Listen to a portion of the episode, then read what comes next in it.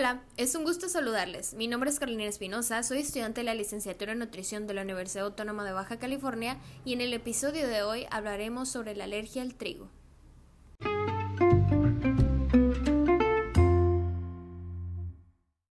Primero, debemos saber que la alergia al trigo implica una respuesta alérgica a las proteínas que contiene el trigo. El gluten es una de las proteínas del trigo y puede desencadenar reacciones alérgicas. El gluten también está implicado en una afección denominada enfermedad celíaca. Es fácil de confundir la enfermedad celíaca con la alergia al trigo, pero se trata de dos afecciones diferentes. En la enfermedad celíaca no se produce ninguna reacción alérgica. Lo que ocurre en esta enfermedad es que existe una respuesta diferente del sistema inmunitario que afecta al interior de los intestinos y que provoca problemas de absorción alimentaria.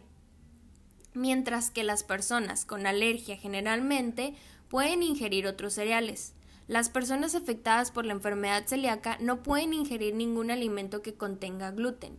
Esta proteína se encuentra en cereales como la cebada, el centeno y a veces en la avena. Entre los síntomas habituales de la alergia al trigo se pueden mencionar urticaria o erupción cutánea, inflamación, picor o irritación de la boca o la garganta, náuseas, retorcijones en el estómago, indigestión, vómitos, diarrea, estornudos, dolores de cabeza y dificultad para respirar. Además, la alergia al trigo puede provocar una reacción alérgica grave, que recibe el nombre de anafilaxia. La anafilaxia al principio se puede manifestar como si se tratara de una reacción alérgica leve y luego empeorar rápidamente, pudiendo llevar a la persona a tener problemas para respirar y o perder la conciencia. Si no se trata, la anafilaxia puede poner en peligro la vida del afectado. Esta alergia es mediada por inmunoglobulina E y puede afectar tanto a niños como a adultos. La alergia es común en todo el mundo y varía según la edad y la región. El consumo de trigo en combinación con el ejercicio físico en raras ocasiones puede causar lo que algunos denominan shock del corredor, o lo que también se conoce como anafilaxia inducida por el ejercicio físico dependiente del trigo. La combinación del consumo de trigo y el ejercicio provoca una reacción grave y una posible anafilaxia, la responsable del shock del corredor suele ser una parte del trigo que es especialmente alergénica y requiere atención médica. Entonces, ¿qué debo hacer si tengo alergia al trigo?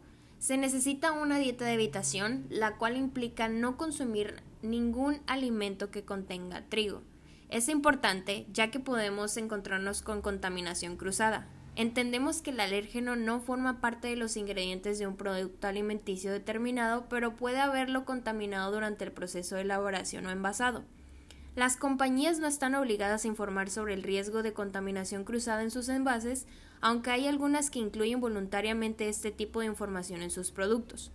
Puede encontrar información de advertencia del tipo de puede contener trigo, procesado en instalaciones que también procesan trigo, o fabricado con maquinaria que también procesa trigo, puesto que los productos que carecen de este tipo de información preventiva también están expuestos a la contaminación cruzada.